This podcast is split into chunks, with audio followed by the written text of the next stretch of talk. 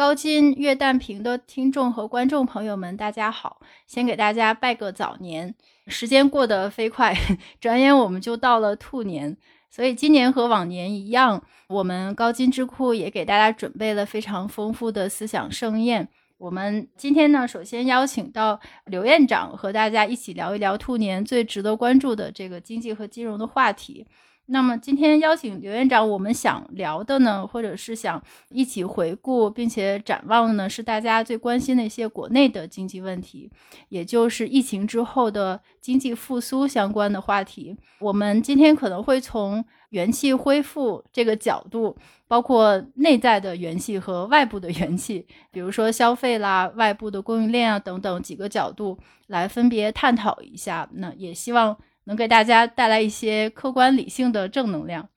那好，我们今天就开始。刘院长可以先给大家拜个年。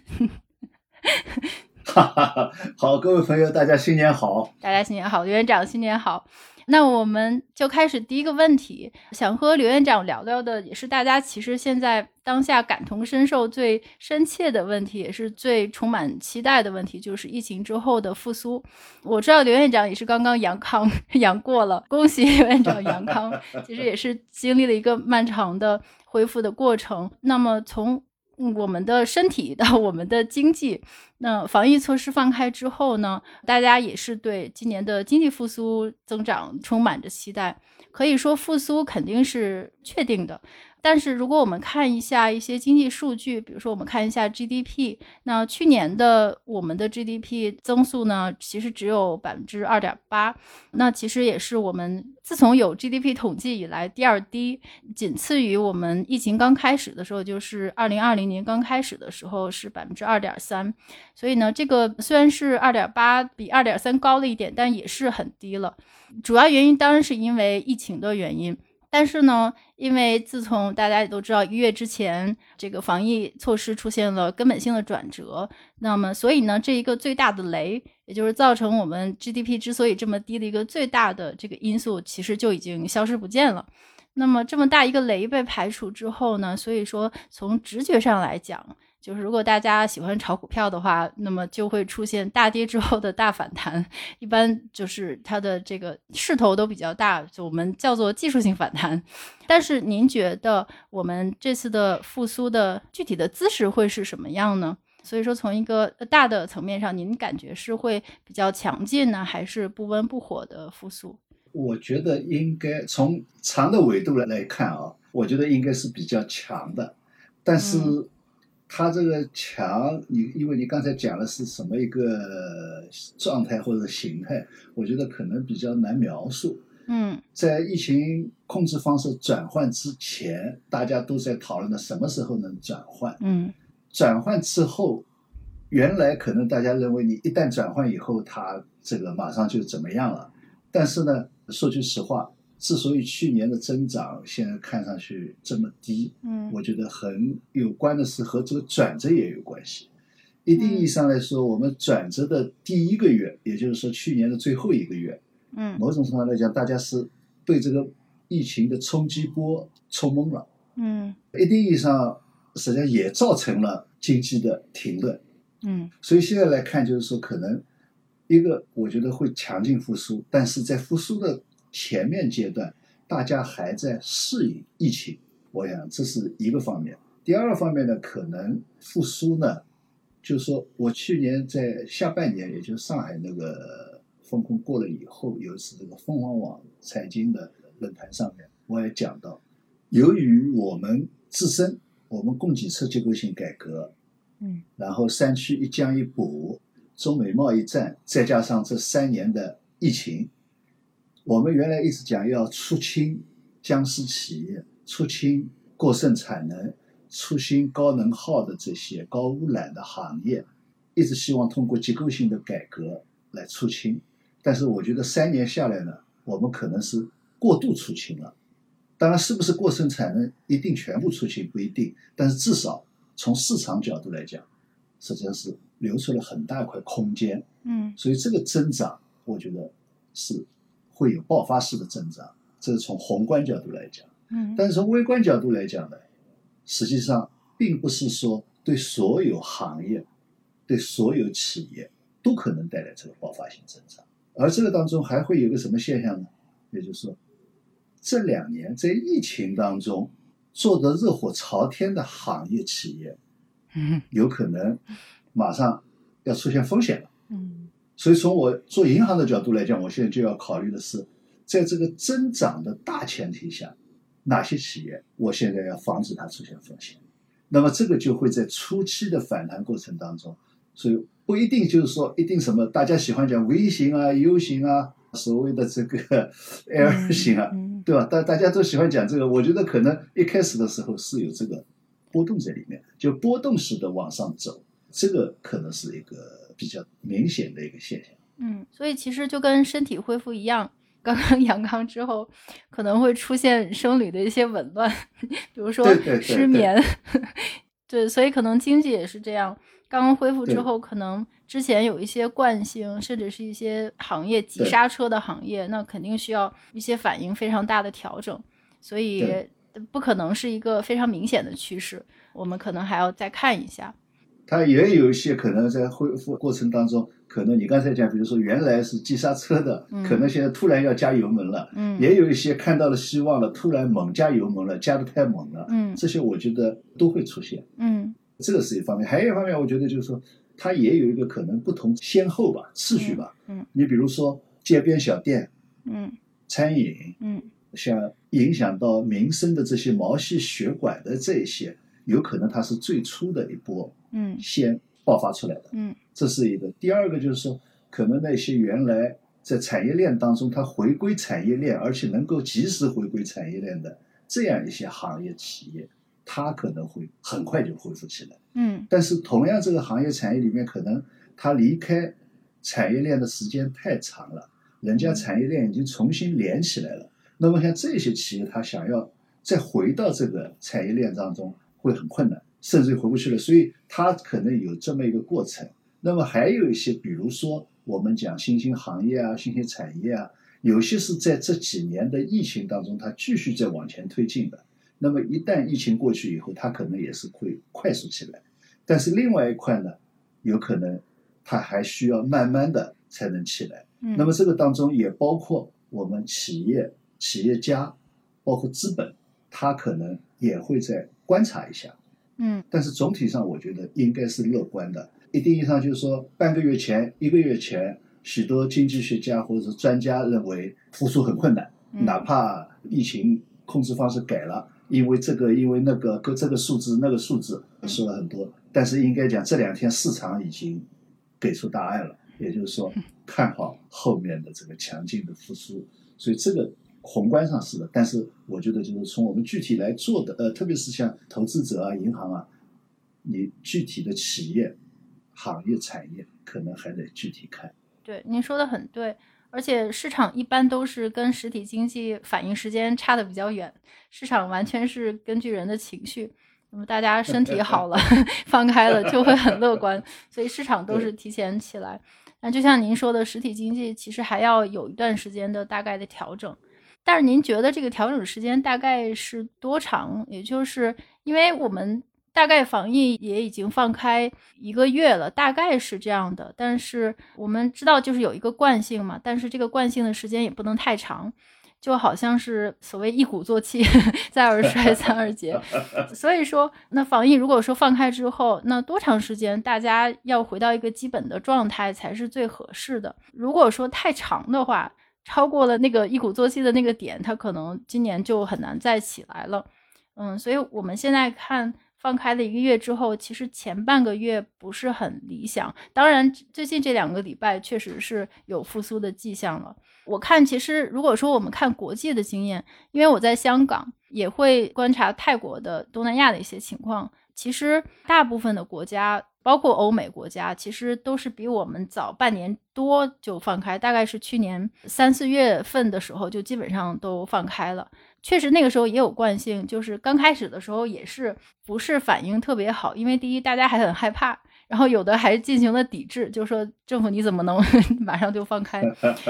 但是其实他们恢复的非常快，我想一个月都不到，可能就俩礼拜就觉得无所谓了，然后就恢复的是非常非常快。那您觉得我们跟他们比，我们的时间也是会像他们那样迅速起来，还是我们会拖得更长一点？我觉得不会拖得更长，这个可以看出来啊。我们从上个月的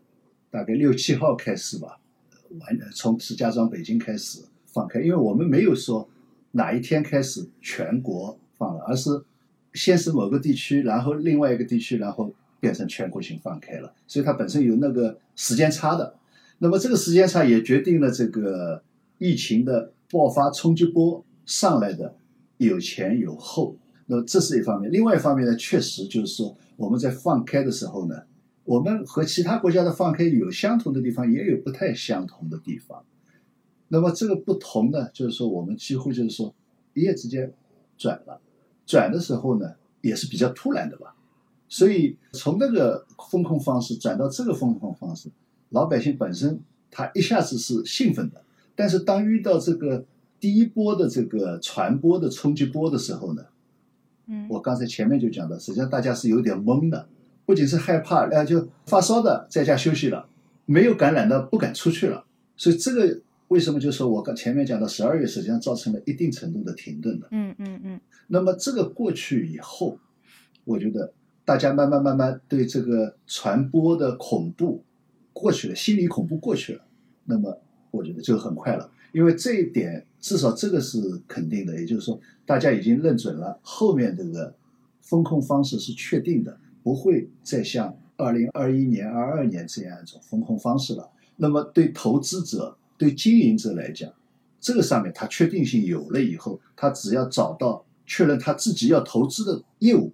是有信心的，那他就会很快的就投下去。所以这个后面这个确定性有了以后，我觉得是会很快起来的。那么最近这一段时间，比如说最早放开的，比如像北京啊什么饭店已经订不上了，嗯，他们这个打掼蛋呃已经很热闹了。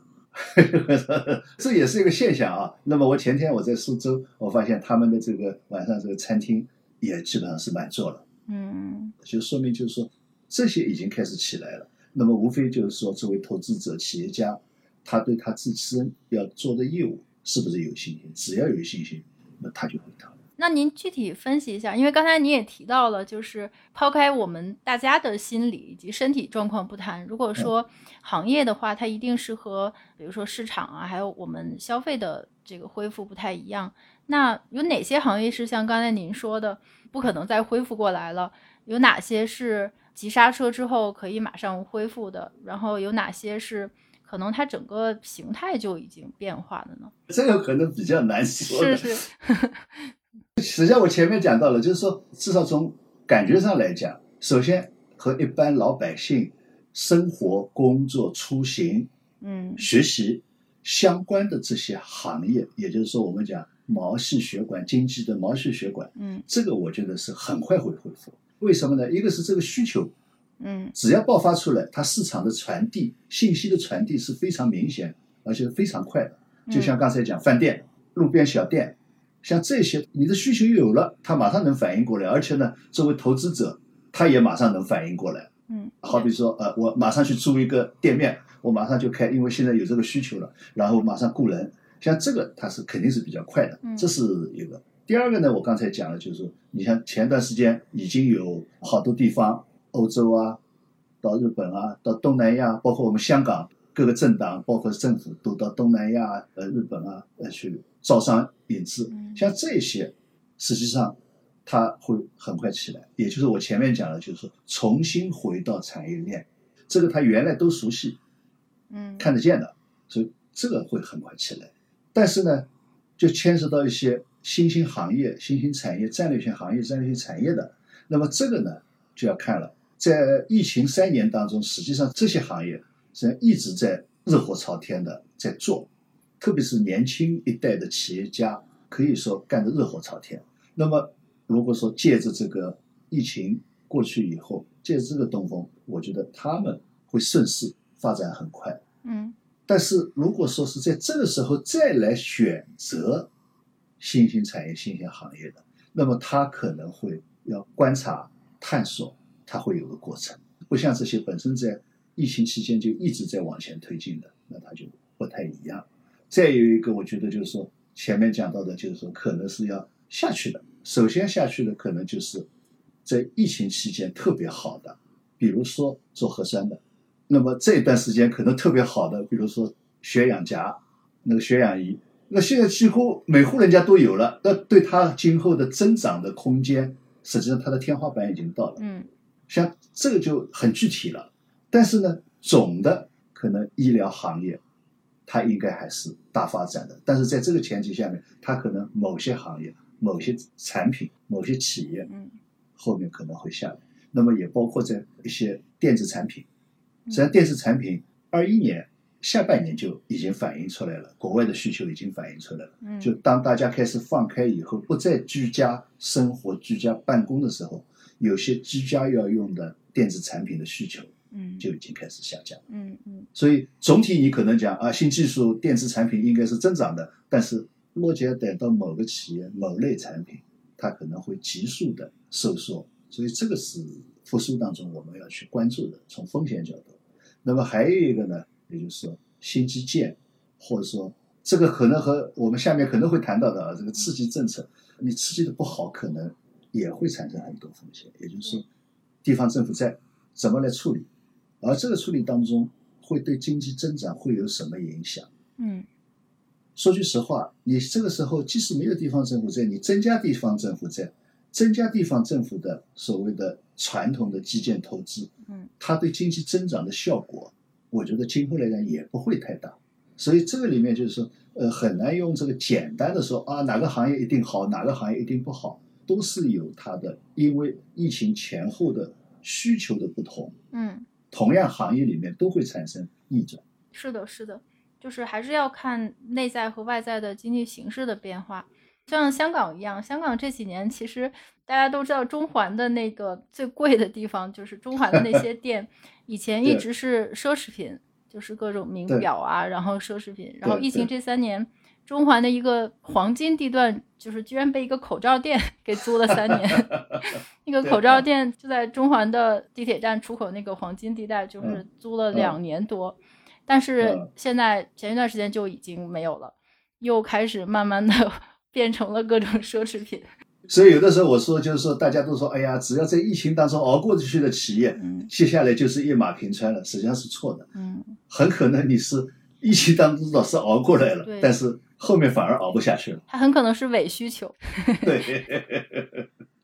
那刚才正好您也提到了政策，我也就挺想问这个问题的。在刚才您分析的所有的因素当中，就是分析我们就恢复的速度以及幅度。那这个政策方面支持的力度的这个作用会有多大呢？因为大家都知道，这个也是刚刚过去的十二月份的那个中央经济工作会议，其实也非常明显，然后很重要的强调了，就是今年的主要任务就是稳增长。然后稳增长呢，它也提到了，就是以扩大内需和扩大消费为抓手，那么一切都会围绕这个点。我也看很多这个分析师，嗯他们就是预测今年的，不管是从宏观货币政策，还是从财政，刚才您提到的地方政府平台、地方政府债，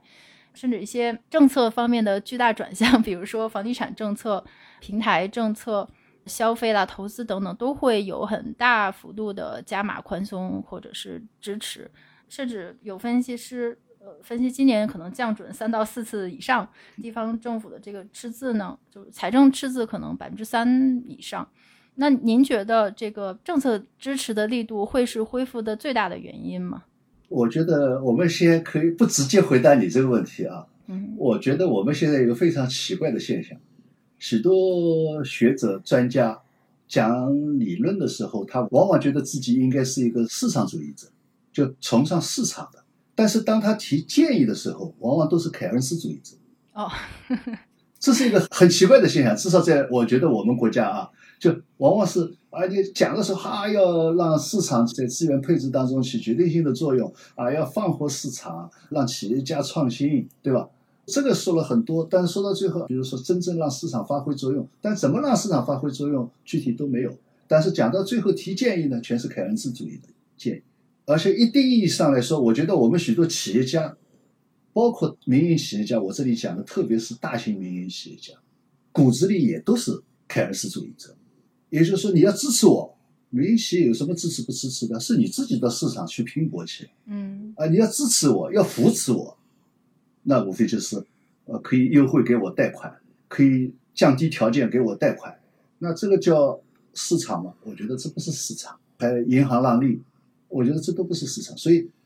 这样的回过头来我来讲，政策支持，所以我觉得政策支持或者说我们讲发挥好政府的作用，不是说在市场之外，另外搞一块有借政府在主持的事情。或者说经济，所以所谓发挥好政府的作用，是让政府通过他的手段来调节市场，让市场更好的发挥作用。所以归根结底，经济还是要发挥市场的作用。我们不能把刺激手段、刺激政策，或者说货币政策、财政政策，当成是经济发展的万能的，或者说甚至于说决定性的嗯推动力。降准啊，降息啊，降准啊，降息啊，你市场自己不发展，那是没有用的。比如说，我最现实的一个，在这个疫情期间、风控期间，好比说一个小商铺、小餐馆，你说你给他很多财政补贴，给他放贷款、低息贷款，甚至于零利率贷款放给他，但是你那边叫他是关门，因为有密接，有用吗？这个刺激下去有用？没有用，因为他不能经营。所以你只有让他经营了，这个时候你说给他点资金的融通，那才是有效益的。但这个资金的融通是不是要突破市场的规则，说送钱给他去融通？那我觉得是没有必要的。所以我们更要关注的是怎么让市场更好的发挥作用，嗯而不是简单的是总以为要靠政策去刺激才会市场才会起来，而是应该什么？政策应该是。给市场松绑，更主要的是松绑，而不是刺激。有些刺激我倒不反对要刺激啊，但是所谓好钢要用在刀刃上，什么时候刺激，什么样的力度刺激，嗯这个是很重要的，并不是说，哎，因为现在这个刚刚复苏，所以什么手段都要下去。嗯就像我们讲是杨康一样的，你这个时候什么手段都下去，所以要提高抵抗力，锻炼身体，激励运动反而倒下了，所以。可能这个时候不是去催它快速复苏，而应该是休养生息，让市场自己能够运作起来，这个才是重要的。如果说市场自己不不那个，我们老想着是靠所谓的刺激政策来推动增长，那么反过来来来讲，你后面会产生什么后果？你这些刺激政策下去，当场好像是起到了一个强心针的作用，但是后面的后遗症会怎么样？那么这一段时间，比如说大家也在争论的，比如说呃，好多讲呃要给老百姓发钱，我倒不是说反对发钱，而在于说用什么方式，而且是不是发钱才是唯一的刺激消费的方式和手段，或者说最根本的手段。那你如果明确化的去说给老百姓发钱，当然你博眼球、博掌声，但是实际上对经济的复苏真的能起到作用吗？真正能起到说扩大消费的作用吗？实际上不一定。但是另外有个专家也提出来了，美国这个现在在治理通货膨胀，而且是不惜以经济衰退来治理通货膨胀。但这个通货膨胀的原因是很清楚的，就造成通货膨胀的原因是很清楚了。就除了我们讲供应链的问题以外，很大的原因是发钱发的太多了，这个是很清楚的。所以你现在就是说发钱，我刚才讲了，我不反对。适当的在一定的区域，在一定的时期，你发一点，我觉得是可以的。但是它不是根本的解决扩大需求的手段。就好比说香港这两年也发，很清楚，发只是说适当的维持香港本地的需求和本地经济的一点活力，但是它并不能解决香港回到原来那种增长方式。嗯，为什么？因为香港是一个外向型经济。你靠给本地人发那么一点钱，他是不可能根本的来解决消费问题。就像你刚才讲的，中环如果说经济不复苏、不打开，那么中环你只能卖口罩，嗯，就那个地方只能租给卖口罩，对吧？你不可能是租给高消费的，因为那些人不完全是香港人来消费的，所以你只有这个开放的才行。所以我们现在遇到的问题也是这样，就复苏、扩大内需，扩大内需，你不能简单的从收入角度去考虑，好像哎内需大家你要给他钱了，给他钱他就去消费了，那没错。但是问题就是你给了一次，也就是一次，那边商店不开，那边企业不开，他没有就业，他照样没有收入。所以这个时候是应该打开市场。好比说我前面讲了，先让这些毛细血管先起来，一方面它是满足了人的基本的需求，这个需求是存在的。至于多和少没关系，但是这个需求是存在的。小餐馆对吧？快递哥，像这些需求都是存在的。那么尽可能把他们打开来，增加了他们的就业。一方面是满足了需求，需求上去了；另外一方面，因为它又增加了就业，实际上回过头来增加了收入，也增加了需求，那么消费需求才会起来。所以你说想发钱，说银行放消费贷款来扩大内需，这个也只能是饮鸩止渴，不可能是真正的扩大内需的手段。所以在这里，我们实际上从经济学的角度来讲，也要考虑，就是你怎么来分别所谓的需求拉动、投资拉动。我觉得他们两个不能分开来考虑，实际上是要结合起来考虑。你如果说没有企业的投资，没有就业的增加，实际上也没有需求的增加。所以我们在讲这个刺激政策也好，或者说经济政策怎么去做，我觉得政策更多的要考虑的是。更好的发挥市场的作用，而不是说政策本身能够说增加需求、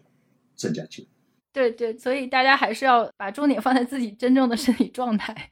就我刚才想到，就是关于这个刺激问题，我记得在三年前的时候，就是疫情刚刚开始的时候，其实您是支持就是一些经济的扶持政策的。因为那个时候在那样特殊的情况下，比如在疫情这种天灾的情况下，包括我们后面疫情管控，都是在一些非自然的这种条件下呢，这个时候是需要一些特殊的扶植的。但是现在的情况其实是，我觉得希望是会持续下去，就是其实是完全相反的，就是我们现在是一个非自然状态的解除的状态下。不排除后面的变种的一些风险，在这种非自然的状态解除的情况下，其实一切应该是向着正常的机理的方向发展的。所以这个时候，如果说过度刺激，有可能很快 就经济过热，会不会出现这？不是，它反而是另外一种扭曲。嗯嗯，就反方向的扭曲。嗯，那么最后还是造成的是经济的不健康。对，因为实际上你刚才讲三年前，三年前当时的是一开始的时候。我们考虑的是，这个疫情可能是临时的，像 SARS 一样。那么我当时提出来是什么呢？就是说，如果是考虑它是临时的，那么我们要扶持这些中小企业能够度过这个临时的阶段。嗯。但是呢，在这个风控的时候呢，是不适宜于搞刺激政策，尤其是大规模的刺激政策，因为这个时候你是你让它停顿着，它不能经营，所以你刺激它也没用。但是呢。要给他一个喘息的机会，能够让他度过去，也就是说保企业、保就业。但是后面变成一个持续三年的疫情以后，那就要另外考虑了。这个时候你可能不是简单的扶持，而是说你要在一方面控制的时候，又呢能够让经济运转起来。嗯，那么提出了一些具体的一些建议，所以我们都要根据具体的情况，而不能只要是。经济下行，或者说只要想要促进它复苏，我们就有这几个所谓的策略：降息、降准、增加货币投放，然后减税、增加补贴，还有包括发钱。你不能弄来弄去就这些事情，说好像要把经济刺激起来。嗯，下面也想问您一个算是相关的问题吧，也是我们今天 这个新年特辑第一个环节的最后一个问题，就是说。在我们复苏的情况下，因为我们刚才其实大部分还是在讨论内部的元气，我们复苏可能 除了内部，还是要看看外部的天气情况。如果说晴天的话，天气很好，可能我们恢复的也很快。所以这个外部的情况呢，可能就是海外的因素，因为毕竟我们整体经济的恢复情况，出口还是占很大一部分的。所以说，您觉得海外的因素会不会影响我们的复苏的进度？如果说您觉得是长期是一个强劲复苏的话，那出口也会很快的强劲复苏吗？我觉得海外这个因素肯定要考虑，但是呢，我们对这些因素的考虑要算账。还有一方面，我觉得就是，人类社会的许多事情的演化变化，它并不总是线性的，嗯更多的不是线性的。就像比如说人民币汇率，我看好多分析师或者说有些人喜欢问下一个阶段趋势，实际上这个趋势是很难说的。嗯为什么呢？就是说，当人民币成为一个主要货币，我们不管怎么说，我们现在实际上已经是一个主要货币了。嗯虽然我们还没有完全国际化，但是还是国际上的一个主要货币了。所以，当在一个我们的经济和国际经济是这样融合在一起的时候，任何因素都会影响到人民币的汇率，不一定是我们自己经济好和不好。也就是说，美元的利率变化，因为美元的利率变化，美元的资金价格变化以后，它必然的会影响到你和它相关性很高的各种各样的货币，而不在于说你的经济好和坏。再一个，因为国际政治经济形势的变化，造成了大宗商品供求的变化，大宗商品价格的变化，它反过来也会影响到你人民币的汇率。所以它这个趋势不是说，哎呀，人民币看扁了，下一个阶段是一个贬的趋势，大概要贬多少，贬多久？我觉得实际上你回过头来来看，包括这一波人民币的跌和涨，实际上并没有形成一个所谓的一开始许多专家分析的这个趋势性，也包括我们讲零利率的问题。你只要放到一年前，我们很多专家都在说零利率是世界的趋势，说我们国家还没有零利率完全是错误的，跟人家走了相反的方向。现在我们是担心我们降息是不是又跟人家相反方向？你回过去看，一年以前好多专家现在都在讲美元加息的问题了，但是一年前他是好斩钉截铁的说这是零利率是今后的趋势。嗯所以我觉得这个汇率问题也是这样。那么实际上，世界的经济它也会存在这个问题。嗯一方面，可能政治人物他是希望达到这样一个目的，当然他会有他的所谓长期战略。但是另外一方面，世界经济它本身相互的作用、相互的交互作用，它依然是存在的。就好比说对俄罗斯的制裁，开始我们都认为你只要一制裁，俄罗斯就怎么样就怎么样。那这个不去管它但是它反过来的冲击力，